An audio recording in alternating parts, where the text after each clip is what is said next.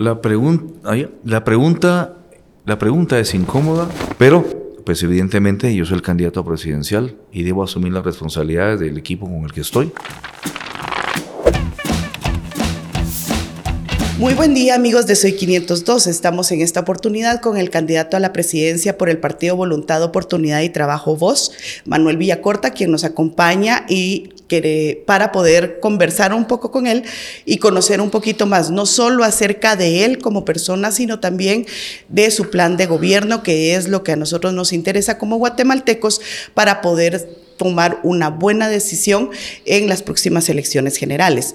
Eh, para hacérselo dar a conocer a él, así como al resto de los candidatos, pues tenemos una dinámica en la que se le realizarán varias preguntas para las que él tendrá dos minutos para responder eh, cada una de las interrogantes que se le plantean eh, de la manera más concisa y directa cuáles son sus planteamientos si él llegara a ser electo como presidente. Entonces vamos a iniciar. Muy buen día, eh, don Manuel Villacorta. Quisiera que nos comentara eh, un poquito en 30 segundos quién es Manuel Villacorta. Gracias, Jessica. Manuel Villacorta es una persona que ha estudiado muchísimo la realidad nacional desde muy joven. He estudiado los problemas del país. Tengo eh, muy claro el diagnóstico de lo que vive Guatemala. He vivido en el exterior como embajador en Israel, Hice mis estudios doctorales en España, viví en Estados Unidos durante 10 años y puedo decirle que eh, regresé al país eh, simplemente porque mi compromiso con Guatemala es permanente. ¿Cómo llega al partido Voz? Yo estuve trabajando desde que vine a Guatemala con la plataforma Guatemala Va, un gran programa nacional para formación de jóvenes. Avanzamos muchísimo con ello, formamos más de 5.000 jóvenes certificadamente probables. Eh, a distancia, en forma presencial, porque sabíamos que era necesario que en Guatemala la población tenga mayores niveles de responsabilidad política y más conciencia. Eh, en ello, pues en este segundo proceso electoral tuve acercamiento con varios partidos, nos buscaron, me ofrecieron la candidatura presidencial y no me sentí cómodo con ninguno. El partido Voz me habla, Veo que es un proyecto nuevo, pero ha crecido muchísimo y tiene un grupo ah, de diputados, todos pertenecientes al grupo parlamentario de oposición, que han dado la batalla, que vienen a ser una garantía para hacer un buen trabajo político en estas elecciones. Perfecto. Eh, hablemos un poquito de su plan de gobierno. ¿Cuáles son los principales ejes de su plan de gobierno? Desde la filosofía política nosotros queremos tratar de rescatar la escuálida democracia nacional que exista vigencia plena en materia de derechos humanos y que exista un verdadero sistema de justicia. En materia política operativa nos interesa también muchísimo varios ejes que son muy importantes. El primero, que es una especie de obsesión, es el combate a la pobreza y la generación de empleo. Esto nos lleva de inmediato al tema de las inversiones, Jessica. No podemos tener un combate a la pobreza y generar empleo si no hay inversiones. Entonces las inversiones tienen que tener un escenario favorable. Y ahí entramos a temas como, por ejemplo, una buena seguridad ciudadana y corporativa eh, y buena infraestructura también, que el país tenga infraestructura. Eh, implementar verdaderos proyectos y programas de tecnificación laboral certificados en función a lo que exige la economía global. Eh, crear todas las condiciones para favorecer, por ejemplo, los incentivos hacia los empresarios, que, tanto nacionales como internacionales, que estén eh, interesados en consolidar esas inversiones, generar empleo y empezar ahí con el combate a la pobreza. Inversiones me llama la atención. ¿Hablamos de inversiones del Estado o inversiones eh, privadas? Bueno, el Estado siempre va a tener inversiones, Jessica. Hay un rubro dentro del presupuesto nacional que es el gasto público, gasto de inversión. Es decir, siempre, eso es, esto es constitucional. Sin embargo, sabemos que ese monto es demasiado pequeño. Es un monto que no está llegando ni siquiera a los 20 mil millones de quetzales. Necesitamos muchísima inversión privada tanto el capital nacional como el capital internacional. Pero como le explicaba antes, no solo se trata de hacer esa oferta, se trata de crear toda una estructura para que las inversiones realmente vengan a Guatemala. Ahora bien, eh, hablando de su plan de gobierno, ¿Cómo fue que se hizo la elaboración del mismo y quiénes participaron en esta elaboración? Bueno, nosotros venimos trabajando con la plataforma Guatemala Va desde hace más de tres años en el tema de la realidad nacional. Hemos instituido un Consejo de Desarrollo Integral eh, está constituido por diversos eh, profesionales, algunos que sí son parte directa de la plataforma, de todas las disciplinas, pero eh, hemos tenido contacto con diversos colectivos de profesionales y sociales que nos han dado muchos, y en sus sindicatos también que nos han, han dado insumos.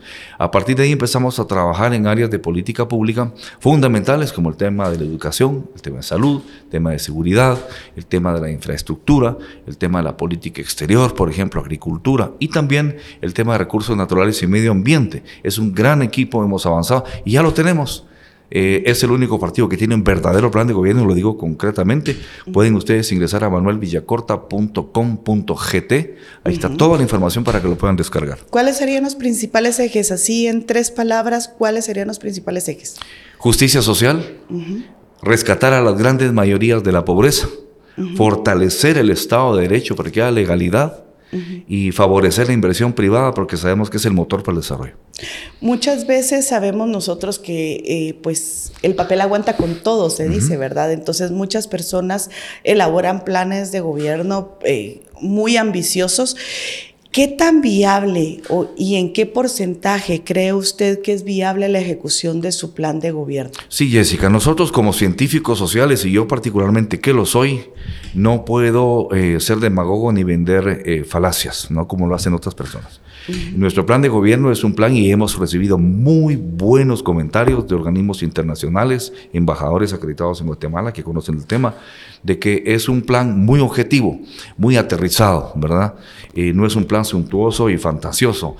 Eh, estamos convencidos que lo que planteamos ahí, tanto las iniciativas de ley como todas las propuestas que están en el mismo plan, son alcanzables. Financiamiento, eso es fundamental. ¿Cómo lo vamos a lograr? No hay necesidad de más impuestos. Nosotros sabemos que si evitamos la evasión fiscal, la elusión fiscal y más de 8 mil millones de quetzales que se pierden en corrupción cada año, vamos a tener muchísimos recursos para poder trabajar bien el plan, que es un plan muy preciso, muy estoico, pero que sabemos que va a llenar las expectativas del país desde una perspectiva muy técnica. Perfecto. Vamos a pasar entonces ahora a, nuestro segundo segmento. Eh, conocer un poco más acerca de los temas que a usted, a nosotros y a todos le interesan en este país, que seguridad, economía, educación, son parte de algunos de los temas que vamos a hablar con el candidato de voz, Manuel Villacorta, quien ahora nos hablará específicamente temas puntuales de estos planes, de estos puntos que a usted y a todos los demás guatemaltecos le interesan. Vamos a hablar en esta oportunidad de seguridad. ¿Cómo planea usted combatir a las maras, a las pandillas, al crimen organizado y a la delincuencia común. Tengo dos minutos. Sí. Ok. Bueno, mira, nosotros hemos hecho un estudio muy preciso. Hemos diseccionado el tema de la seguridad. Vemos dos grandes rubros. El primer rubro se refiere a la delincuencia común, ¿verdad? Y el segundo rubro, mucho más peligroso, que es el crimen organizado. La delincuencia común tiene una vinculación directa con lo que es pobreza, lo que es eh, marginación social. Sabemos perfectamente bien, y es el rubro más fácil de combatir, por, por, complejo que sea, es generando empleos, generando estudios, generando expectativas de crecimiento y educación social con una policía totalmente reformada, que genere confianza, que tengamos todos los sistemas de seguridad preventiva que todas las ciudades modernas tienen. Estamos convencidos que vamos a bajar significativamente la delincuencia común. Eso es importante.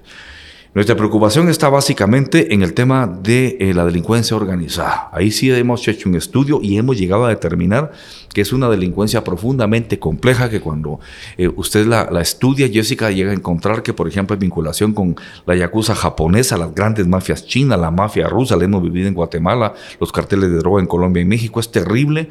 Es el tema del narcotráfico, es el tema de trata de personas, es el tema de contrabando.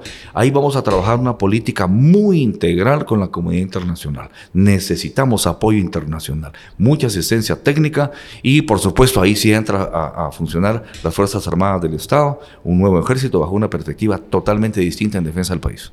Justamente hablando de crimen organizado, ¿cómo ve el narcotráfico? ¿Está Guatemala igual que México o ya está, estaría llegando a una situación similar? El caso del narcotráfico en Guatemala es tremendamente grave, Jessica. Eh, Guatemala tiene una posición geográfica muy importante, exactamente en el centro del continente. Y eh, además de ello tenemos dos océanos. eh, la posición que debería, ser estar, debería estar siendo explotada para desarrollo socioeconómico del país y comercial, eh, quienes lo están, eh, digamos, explotando con mucha precisión es el crimen organizado. Guatemala es un microméxico en esa función desde la perspectiva geográfica, exactamente igual. es un país donde las fuerzas de seguridad han colapsado, han desertado, no tenemos sistema de justicia. Es un país en el era rural, la cual visito muchísimo, en donde el crimen organizado ha tomado el poder absoluto de todo. Hay lugares incluso donde ya ni siquiera comisarías de Policía Nacional Civil existen. Eh, proliferación de pistas clandestinas. Eh, por ejemplo, el departamento de Izabal es paradigmático en los estudios internacionales de narcotráfico, porque usted tiene el narcotráfico marítimo, narcotráfico a través de los ríos, narcotráfico a través del aire, a través de tierra. Es paradigmático ese estudio prácticamente las zonas fronterizas de Guatemala son altamente peligrosas y eh, han generado una especie de desprendimiento de lo que podría ser un control del Estado. Eh, esto genera eh, no solo lavado de capitales, sino algo gravísimo que estamos viviendo hoy, Jessica, y es la narcopolítica. Estos narcotraficantes entendieron que podían financiar a los políticos, fundamentalmente están buscando alcaldes, diputados y lo digo candidatos a la presidencia. Entendieron que teniendo el poder político les es mucho más fácil poder operar sin problema. ¿Se acercaron a usted? Nunca, jamás se van a acercar a mí. Eso sí se lo dejo claro. ¿Y, cómo sabe que se acercaron a candidatos pues, a la presidencia? Hay estudios de la, eh, eh, la Agencia eh, de Seguridad Nacional de los Estados Unidos. Hubo advertencia a algunos candidatos, a Mulet, por ejemplo, de que tuviera mucho cuidado con la gente que estaba reclutando, lo digo claro, él lo sabe, he hablado con él y es uno de los problemas que le preocupa. no logró evadir esa responsabilidad, ahí están esas gentes, las grandes familias, por ejemplo, que están asentadas en, en, um, en San Marcos hay reportajes de prensa, acaba de salir uno hace dos o tres días por un medio de comunicación escrito, donde dice los clanes de narcotraficantes que dominan la política en San Marcos. Es decir, es una cuestión que todos sabemos, Jessica. Ahora cambiaremos un poco el tono de la entrevista o más bien el tema de la entrevista y pasaremos de seguridad a economía. El salario mínimo. Muchas personas han criticado el salario mínimo, hay expertos que dicen que sí se debe de mantener e incluso aún incrementarlo, hay otros que mencionan que debe desaparecer y tiene que ser este, el mercado quien lo establezca. ¿Considera que es justo el salario mínimo? ¿Cuál es su opinión al respecto? Y ¿Cuál sería su planteamiento? ¿Lo aumentaría? ¿Lo reduciría? Bueno, Jessica, el salario mínimo no es suficiente. Es un salario mínimo que anda por los 3.200 que sale para una familia, eh, para cubrir la canasta extremadamente básica pero una canasta básica vital, que es la que toda familia necesita, que es de los mínimos satisfactores, estamos hablando que anda aproximadamente por 7 mil quexales. necesitaríamos dos padres de familia ganando salario mínimo para llegar a fin de mes más o menos cubriendo sus necesidades. Ahora, lo que no se mira es que la economía guatemalteca eh, no es pareja. Entonces no se puede decir vamos a imponer un salario mínimo, lo vamos a acrecentar o lo vamos a disminuir, porque la economía es diversa. Usted tiene una economía agrícola, una economía de servicios, una economía industrial. En Guatemala Guatemala, por ejemplo, más del 80% de la economía es informal y tenemos un 20% de economía formal. Y dentro de la economía formal, no todas las empresas tienen el mismo, la misma capacidad financiera.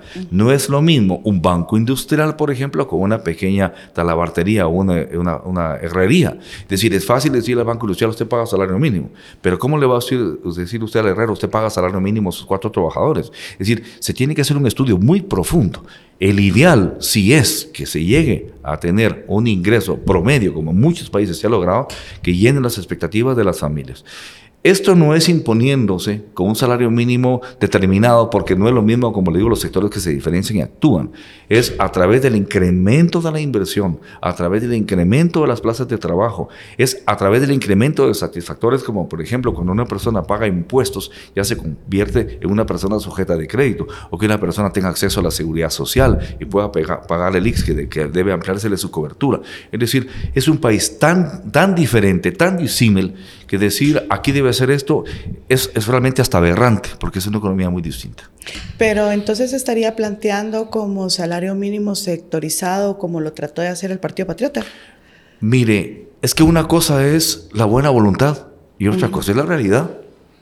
Porque un, un, empresario muy pequeño, pues miren, a mí me están imponiendo esto, y ustedes jóvenes, mis seis trabajadores, tienen derecho a más, por supuesto, pero yo no lo puedo pagar. Sí, patrón, pero si no me lo pagan, nos vamos. Cierro mi empresa. No puedo. Es que humanamente no puedo. no me importa lo que han publicado en el, diario oficial, ese es papel. En mi realidad es otra, las extorsiones, no tengo créditos, el, mercado cayó después de la pandemia.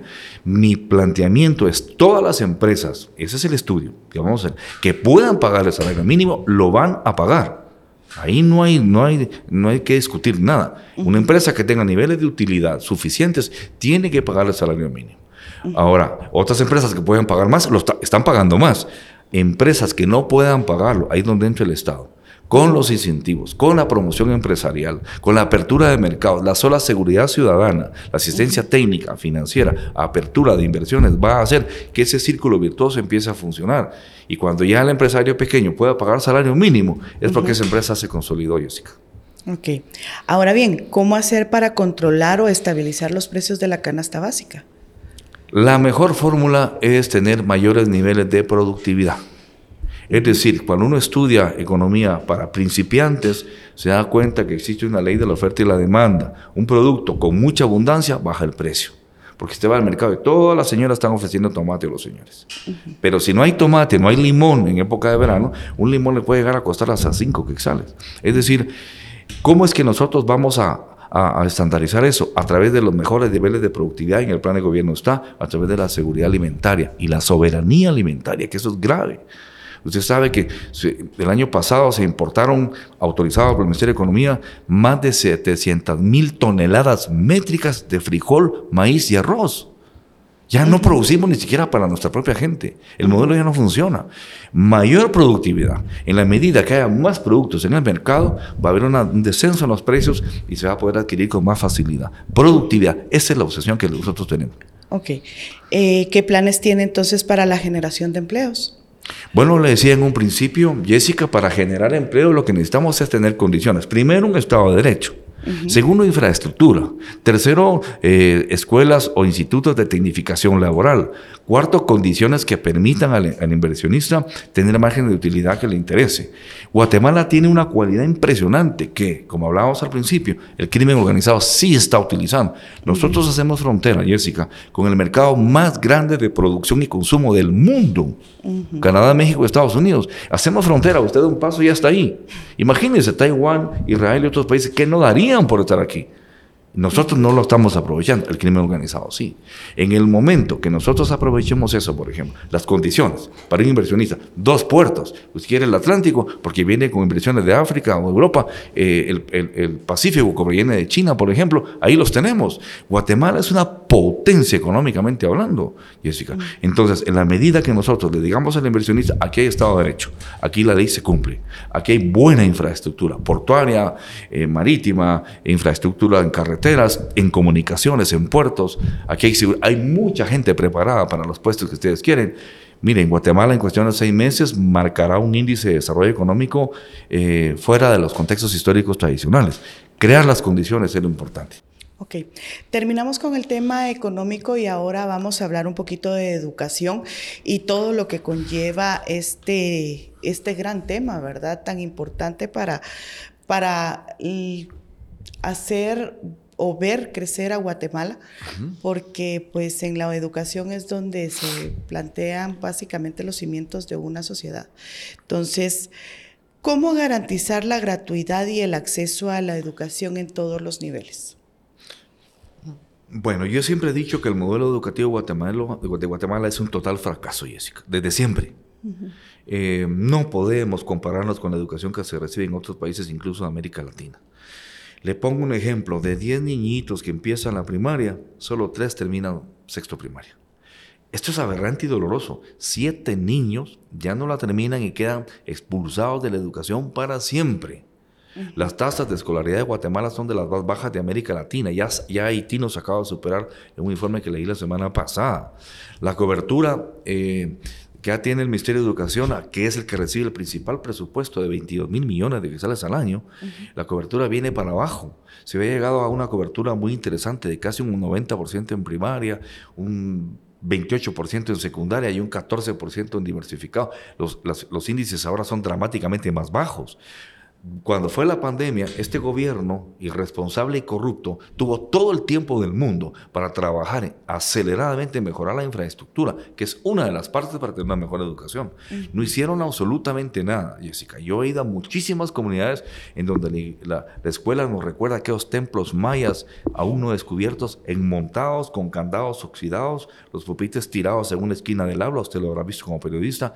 No hicieron nada, se terminó de destruir. Es un sistema educativo tosco, que lo que pretende es la repetitividad del conocimiento ya obsoleto, en donde el, niño o el joven llega a perder el tiempo. Necesitamos una educación distinta, una educación orientada a la capacidad eh, artística, intelectual, vocacional, porque tanto niño y tanto joven son, los cerebros de ellos son lo más sagrado que se tiene en un país, insospechadas fuentes de riqueza, y lo que hace este modelo es aberrantemente destruirlo. Es decir, ¿usted cambiaría el pensum de estudios? Totalmente, este pensum ya no funciona, es decir, es un pensum que tiene que buscar aceleradamente la educación bilingüe, trabajar el tema de los idiomas originarios como parte de una gran riqueza natural, incluyendo el idioma creol y los idiomas eh, caribeños en la costa atlántica, pero sí eh, trabajar en la educación bilingüe, es que es fundamental. Hoy el mundo se maneja por eso. Entonces, además de la simbología, es el tema del idioma inglés. Entonces, una educación bilingüe y una educación que vincule eh, el conocimiento del niño, del joven, con una técnica laboral específica. Que el muchacho que llega a la universidad diga, hoy aprendí más Hoy estoy consolidando más educación. Ahora ya puedo hacer esto. Pero no es así. Un ejemplo, 80% de los estudiantes en las universidades entran a ciencias sociales, más abogados, más contadores públicos, cuando Guatemala necesita un salto cualitativo en carreras técnicas, Jessica. Es decir, eso ya es orientación vocacional y orientación del Estado para la voluntad de cada quien. Pero hay que trabajarlo de esa forma. Ahora bien, usted mencionó un tema importante que es la infraestructura, cómo mejorar las condiciones en las escuelas. ¿Y a las escuelas? escuelas, institutos. Sí, eh, para, nosotros entendemos perfectamente que hay varios ingredientes fundamentales que se insertan en una mejoría del sistema educativo. Primero, evidentemente, todos al mismo tiempo, infraestructura. Imaginemos una Guatemala en donde esas 32 mil escuelas que tenemos están en condiciones perfectas. Aulas decentes con todos los recursos, los bañitos para los niños, todo, agua potable. Imaginemos que ya las tenemos. ¿Qué nos falta? Una escudería de maestros responsables, bien preparados, que tengan salarios dignos, por supuesto, pero que entiendan su compromiso de maestros con la educación. Es decir, una vocación comprometida. Bueno, ya tenemos la estructura, ya tenemos los maestros bien preparados. ¿Qué nos falta? Nos falta también infraestructura. Porque la escuela puede estar linda, los maestros pueden estar, pero si los caminos son de tierra ya desaparecieron porque nunca más el gobierno le da atención, podemos hablar de infraestructura luego, tampoco van a llegar las criaturas, son cinco kilómetros en terracería brincando ríos, ¿no? Y lo cuarto también que es muy importante es el niño en sí. Está llegando ese niño a educarse bien comido, bien vestido, con el amor que necesita de sus padres y sus comunidades. Pero si tenemos todas las estructuras estas maravillosas, pero el niño llega que se queda dormido a las 10 de la mañana porque no ha comido, no se puede. Es decir, son una serie de factores. Es un problema. La educación en Guatemala es multidimensional. Miente el que dice que con el currículo nacional base, eso es alguien que está improvisando. Es toda una estructura, Jessica. ¿Contrataría entonces usted más maestros? Sí, necesitamos más maestros. Guatemala necesita más policías, más enfermeras, más maestros. Claro que sí. Es que no es un capricho, digamos, de percepción personal. Es una definición técnica.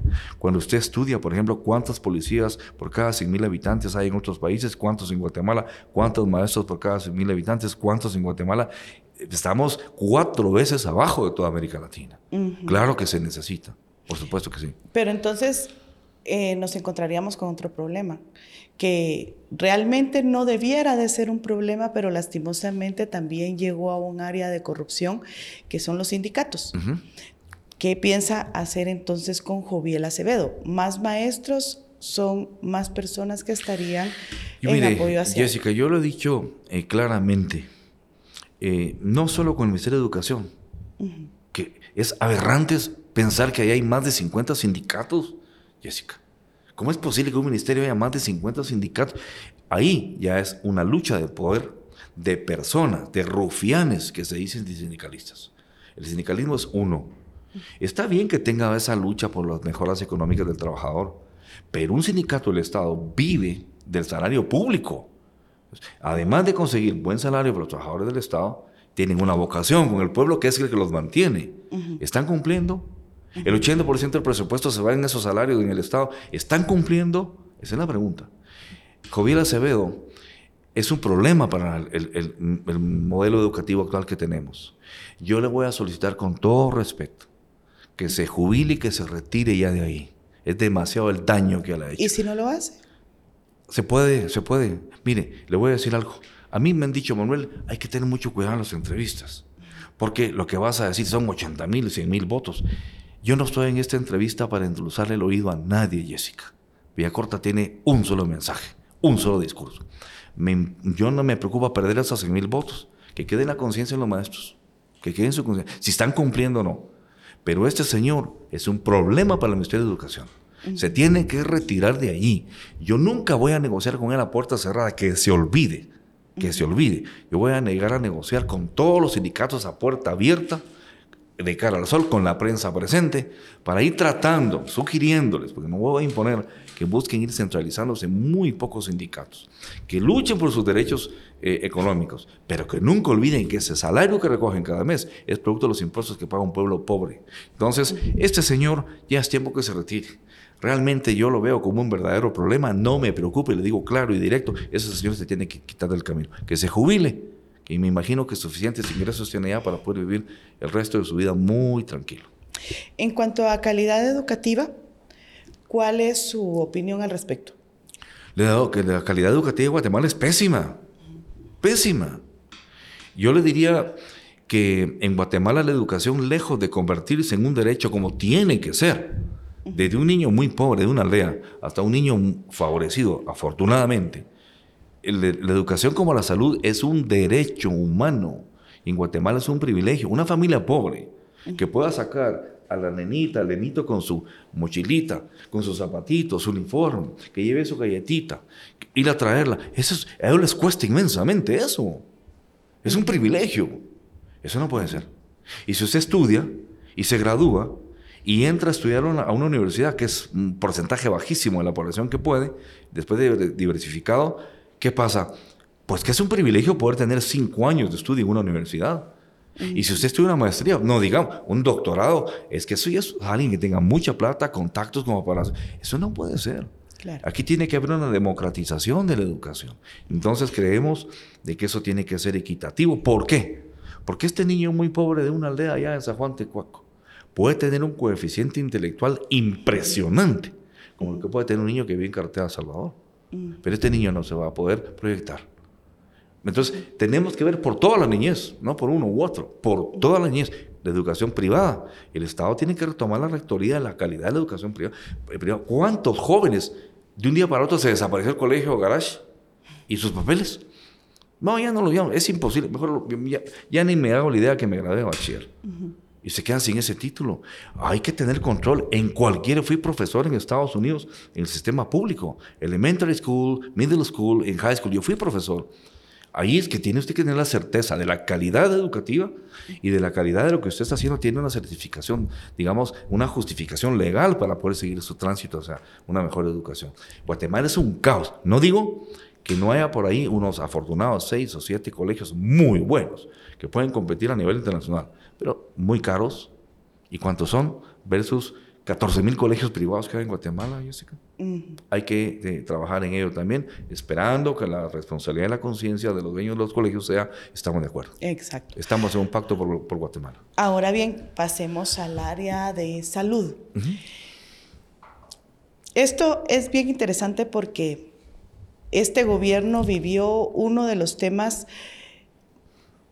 que creo yo ninguno le hubiera gustado, gustado vivir, ¿verdad? Pero enfrentó por primera vez en la historia eh, reciente una pandemia. ¿Qué hubiera hecho usted diferente con la pandemia del COVID-19? Bueno, mi compromiso con Guatemala es permanente. Yo publiqué de inmediato, se certificó que la pandemia ya era un hecho por OMS, un documento que presenté en mis redes sociales, ¿verdad? Sugiriendo lo que se tenía que hacer. En primer lugar, lo que se tenía que hacer, obviamente, una reclusión inmediata, pero tajante, como se hizo en China y en Europa, de toda la población. Cero posibilidad de que alguien pudiera salir. Estábamos frente a una pandemia. Segundo, crear escuderías médicas, ¿verdad?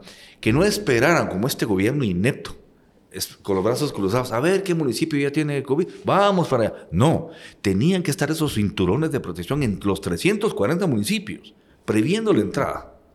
Se actuó al revés, como con el crimen. Llegan cuando el cadáver ya está. Bueno, otra cuestión que se les propuso también fue eh, una unificación de un comando de salud. Aquí el Instituto Guatemalteco de Seguridad es autónomo, lo que se quiera, pero esta es una pandemia, es cuestión de vida o muerte. Los, la salud pública y los hospitales privados. Es un comando unificado de atención a la salud. Señores, perdonen, esto es una emergencia. Aquí vamos a dejar, como es un estado de excepción, tenemos que trabajar todos y, sacar adelante este, este, este, tema.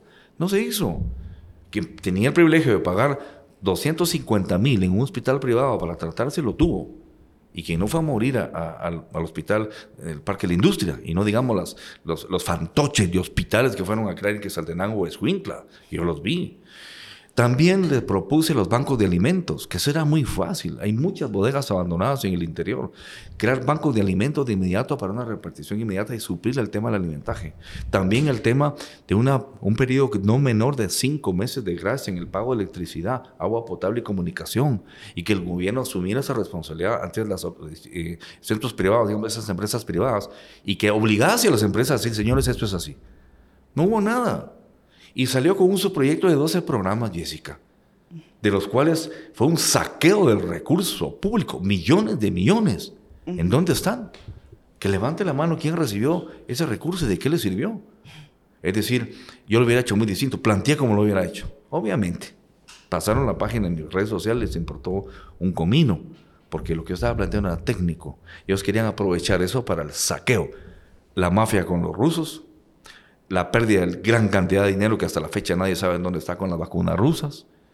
Y un presidente que ya de último nos ofendió y salió diciendo, miren, ya estoy cansado, póngase la máscara el que quiera, porque al final yo no lo voy a tener a ustedes agarrados de la cola. Está grabado, eso está grabado. ¿Cómo puede haberse aceptado a un tipo como él una ofensa a un pueblo que estaba enfermo? Con gente muriendo, con niños muriendo, ancianos muriendo, y referirse hacia nosotros, Jessica? No, yo hubiera actuado totalmente distinto. Hay un tema bien interesante que ha surgido mucho en las redes sociales y también entre ofertas y demás eh, de los partidos y demás, ¿verdad? Que es el tema del precio, del costo de los medicamentos cómo a su criterio debería de regularse, debería existir alguna ley o cuál es el papel que debe de hacerse para establecer un precio competitivo de los medicamentos en Guatemala. Yo creo, Jessica, que aquí habría que ver lo siguiente. Quien pueda venir y pagar por un antibiótico sellado por una casa alemana de primer nivel y pueda pagar 500, 600, 800 que sales por el antibiótico y lo pueda pagar, que lo pague. Porque eso es un buen producto. Tiene respaldo una casa alemana de primer nivel, o americana, o francesa. Pero como no toda la población puede, podríamos ingresar entonces a la adquisición de medicamento genérico. Pero ese medicamento genérico tiene que pasar un filtraje, un filtro de una comisión nacional con asistencia internacional para evaluar la calidad del producto. Porque obviamente si usted dice, no, yo sí me puedo pagar ese antibiótico de la Bayer, Qué bueno. No, yo no puedo llegarle a los 850. Bueno, pero aquí hay un antibiótico genérico. Pero no crea que la va a engañar. Esto ya pasó un proceso.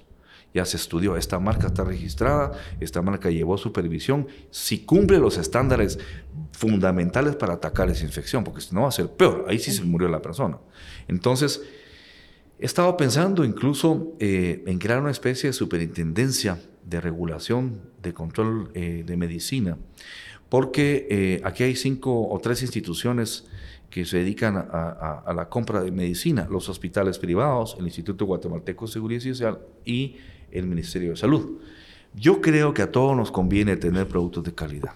Yo creo que a todos nos, es un negocio, yo lo entiendo, las compañías tienen derecho a un lucro, eso se entiende, pero es un lucro que ahí sí tiene que estar vinculado con la ética. Si usted quiere pagar 500 mil dólares por un Mercedes-Benz, es su decisión Usted lo tiene y usted quiere esa marca, pero en el tema de salud no. El tema de salud es una cuestión de vida o muerte. Entonces, yo sí creo esa, esa regulación. Yo creo en el diálogo. Yo creo que hay que sentarse con las grandes casas eh, médicas, con los laboratorios, ¿verdad? Y con las casas distribuidoras que hay, con las autoridades del, Instituto Guatemalteco de Seguridad Social, autoridades del Ministerio de Salud, las autoridades de los hospitales públicos. llegar a un gran acuerdo donde haya utilidad para quien tenga que tenerla, pero quien no pueda pagar para esa utilidad, que en el servicio público tenga garantizado que lleva a su niño enfermo, que en una semana lo está sacando sano. Para eso es el Estado y es donde queremos trabajar. Pasamos ahora a nuestro segmento Conociendo al Vicepresidenciable. En esta oportunidad, pues lamentablemente no nos pudo acompañar, sin embargo, el candidato a la presidencia, Manuel Villacorta, nos responderá un par de preguntas relacionadas con él. ¿Cómo llegó a ser candidato vicepresidencial, la persona que lo va a acompañar como su compañero de fórmula? Ok. Em, hace más o menos cuatro años nosotros formamos la plataforma Guatemala Va, que es una organización de formación de juventudes mucha gente formada, jóvenes, certificado, que lo hemos hecho, para conciencia política. Jorge Mario ya era parte del equipo. Eh, ahí lo fui conociendo, un muchacho joven, responsable, educadísimo, y desde siempre generé por él simpatía. Cuando llegamos al punto de discutir eh, la búsqueda de un candidato vicepresidencial con el partido, se nombraron o se barajearon varios nombres. ¿verdad? Pero llegamos a la conclusión de que tenía que ser una persona joven, muy experimentada eh, yo encontré en él la propuesta, se les dije, miren, él podría ser. Y cuando estudiaron su currículum, una persona con mucha ética, bilingüe perfectamente bien, que ha trabajado en la bolsa de New York, maneja mucho el tema bursátil, eh, reunía todas las condiciones, bien preparado, joven, enérgico, conoce el Estado. Y bueno, en el término de la discusión se aceptó por unanimidad que Jorge Mario llegara a ser mi candidato. Eso me llama bastante la atención, el hecho de que son prácticamente dos polos opuestos. O sea, un sociólogo eh, catedrático, él, una persona que estuvo en la Bolsa de Valores de Nueva York, eh, economista, ¿verdad? Si bien es un área sociológica también, eh, pero es diferente. ¿Cómo cree usted que van a poder ustedes entrelazar su trabajo teniendo polos o Bueno, es que el trabajo, el trabajo nuestro, Jessica, realmente no va a ser un trabajo antojadizo. Eh, va a ser un trabajo en función de lo que manda la ley. Las funciones del vicepresidente están instituidas en la Constitución de la República de Guatemala. Él las va a cumplir y él ya lo dijo. No se trata de que el presidente le va a decir qué tiene que hacer, se acabó. Y esa fue la única condición que me puso. Yo te acepto, Manuel, pero si voy a cumplir lo que me dice la Constitución. Uno. Y dos, que me dejes irme de frente con todo contra la corrupción. La detesto. Jorge Mario, el puesto es tuyo, definitivo. Es decir, ahí se va a imponer lo que manda la ley. Pero si además nos tenemos eh, amistad y aprecio, y si además de eso estamos conjuntando un conocimiento sociológico, histórico del país con un conocimiento técnico y financiero, hacemos una mezcla perfecta, Jessica. Perfecto. Ahora bien, ¿qué opina de la figura de Guillermo Castillo? Pues mira, al principio yo pensaba que había que darle el beneficio de la duda, no muy al principio, pero a esas alturas, ya cuando prácticamente van para afuera del gobierno, me parece que es una persona eh, irresponsable, que usurpó un puesto que no debe haber tenido, que nunca cumplió con lo que la Constitución le impone. Ahí hay delitos por incumplimiento, ¿verdad?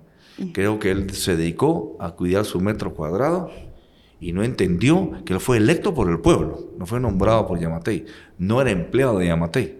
A él no le importó eso, se escondió en su refugio y se va feliz de la vida después de cuatro años y todo esto va como va.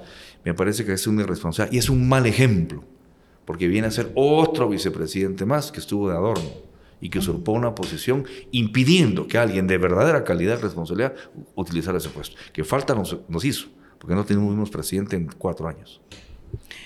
Ahora pasaremos a otra sección más.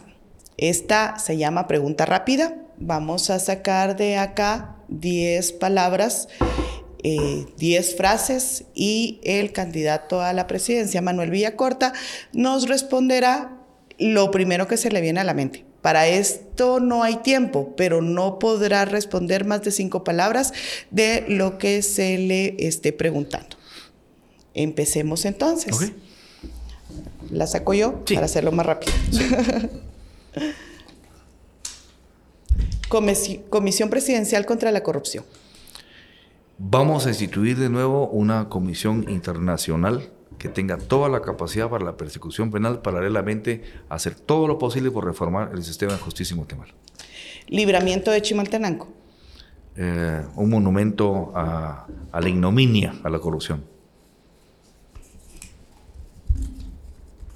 Empresarios. Necesarios cuando cumplen con sus funciones. Salario. Fundamental para poder vivir.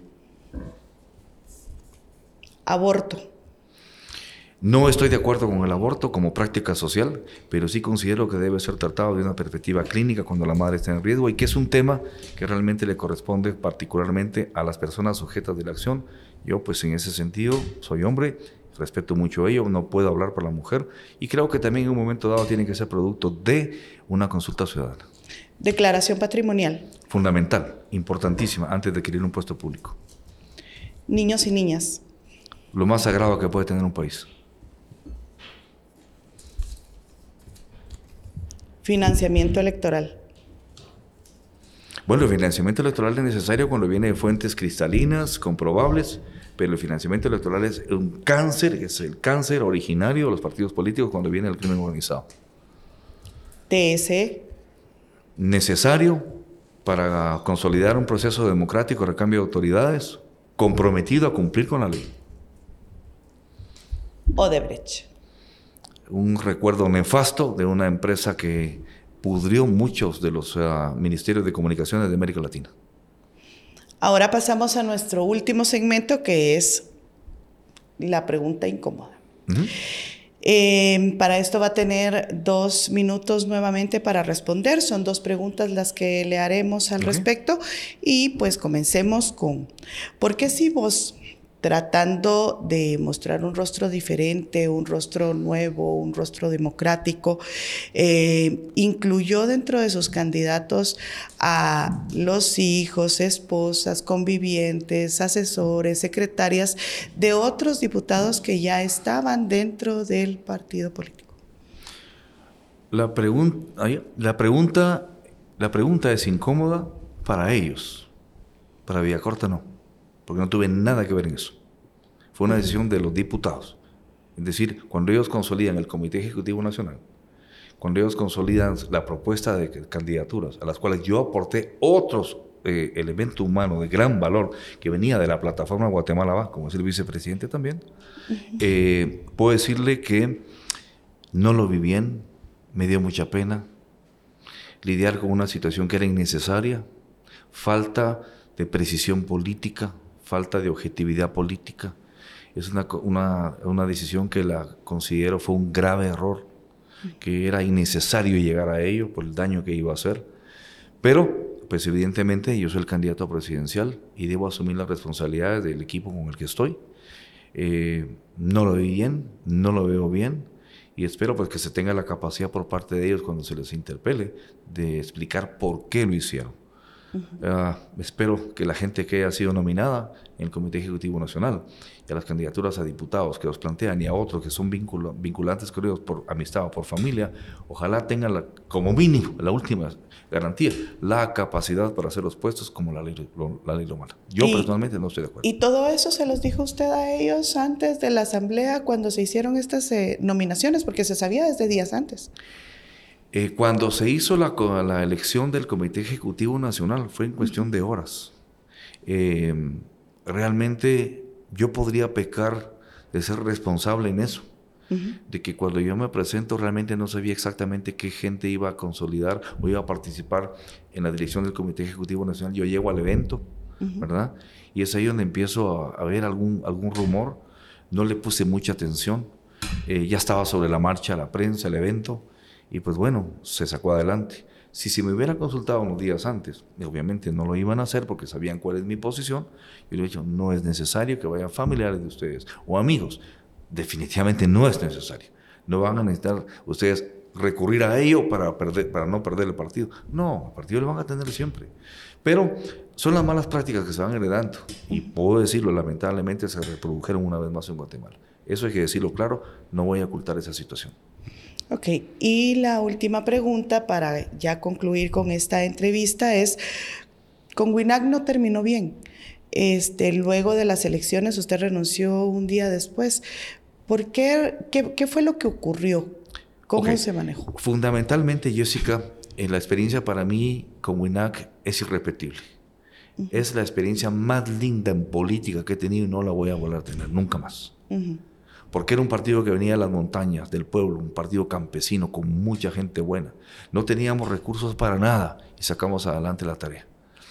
Pero obviamente en los partidos políticos hay intereses. Cuando se dio el fraude electoral, y reitero, cualquier persona que pueda hacer las búsquedas en internet se va a dar cuenta que después de Santa Torres y Amatei apareció Corta por media hora, ya eso marcaba tendencia, me han bajado hasta un séptimo lugar. Cuando pasó eso y hablé con la secretaria general del partido, y le pedí que el partido impugnara las elecciones por el fraude electoral. Ya había tenido comunicación con el MLP. Me llamaron diciendo, Manuel, hubo un fraude, ¿lo viste? Claro, lo vi en carne propia. Lo impugnamos, impugnemos, lo voy a hablar con la secretaria. Mi sorpresa fue que ella me dijo, bueno, eso hay que evaluarlo. Entonces pensé, antes no tenían diputados, ahora ya tienen cinco diputados, ya no les interesa mucho hacer olas. Eh, no lo sentí ético. Dije, bueno, total, yo no fui electo, ya no tengo, con, tristeza me voy a desmarcar para crear la plataforma Guatemala Va, que nos dedicamos a formar jóvenes. Eh, dejo de ello un recuerdo muy grande con esa experiencia, la más linda en política en mi vida que he tenido y mucha gente buena con la cual me sigo comunicando. Nos llamamos y platicamos y espero trabajar en el futuro inmediato, porque de eso se trata, de hacer un gobierno de unidad, de conciliación, de reconciliación, ya no más confrontación.